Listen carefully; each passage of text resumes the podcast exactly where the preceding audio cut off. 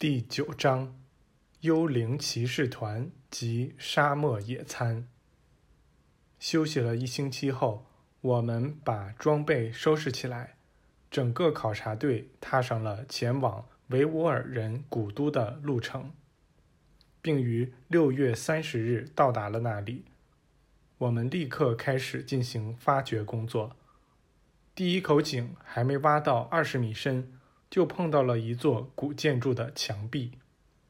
我们一直挖到三十多米深处，进入了一座大厅，在那里，我们找到了一些呈坐姿的木乃伊，其脸部覆盖着黄金面罩。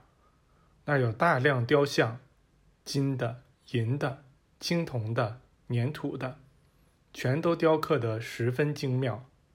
我们给他们拍下了照片。当工作进展到可以不容置疑的证明这儿就是一座特大城市的遗迹时，我们又去了第二个遗迹。那是凭借前面提到的那些粘土板上的描写而找到的。在那里，我们挖到十多米深后，找到了一个古老文明的确凿遗迹。我们做了充分的工作。足以再次肯定的证明，那儿是一座古代大城市的遗址。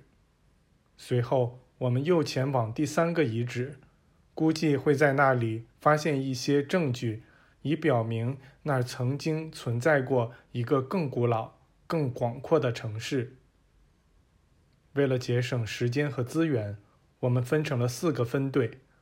其中三个分队各由一名队长和六名助手组成，也就是说，每支分队有七个人。井的挖掘和维护工作就分配给了这三支分队，每队一天工作八小时。第四分队则包括其余人员，任务是守护营地四周，并保障整个考察队的生存。我所在的分队由我们队长托马斯指挥，工作时间是从午夜到早晨八点。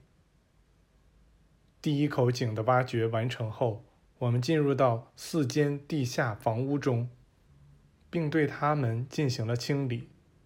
我们可以令人信服地证明，这是三座城市中最大、最古老的一座，它里面满是珍宝。在一个美丽的早晨，来接替我们的那队人告诉我们说，一些骑手正在从北边向营地靠近。我们上去后，看到他们在朝着我们这里行进，那应该又是一伙强盗，因为他们显然在追踪我们来这里时走过的路径。在我们观望时，贾斯特来了，他说：“这是一伙强盗。”他们决意要抢掠这个营地，不过我想没什么好怕的。我们任由他们靠近，他们停在了离我们营地五百米的地方。很快，他们中的两人来到我们跟前，相互打过招呼后，他们问我们在这里干什么。我们告诉他们说，我们在尝试寻找一座古城的遗址。他们不客气地说。他们根本不相信我们的话，并且怀疑我们是在找黄金。他们还说要抢走我们的装备和食物。我们问他们是不是政府的军人，他们回答说他们不承认任何政府，因为在这个地方是由最强大的团伙说了算。由于看不出我们有恐慌的迹象，也没看见我们有火气。他们大概认定我们的人数要比初看上去多得多，于是他们返回自己团伙那边去商议。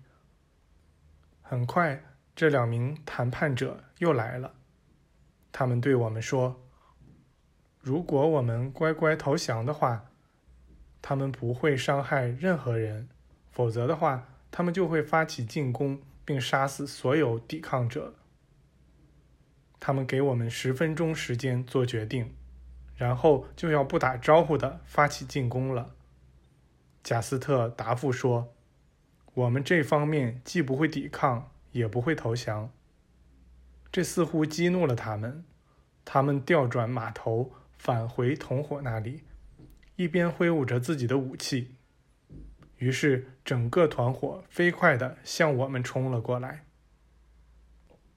我承认自己很害怕，但几乎就在一瞬间，我们被许许多多人影围住了，似乎是一些幽灵骑着马飞驰到了我们周围。随后，这些人影变得清晰起来，显得更为逼真了，数量也越来越多。我们的那些访客显然看到了他们，一些人很快拉住了自己坐骑的缰绳。另一些人的马则自动停住了，直立起来，向后退去，不受他们骑手的控制。这短短的一瞬间，已足以令那个大约有七十五名骑手的团伙陷入巨大慌乱当中。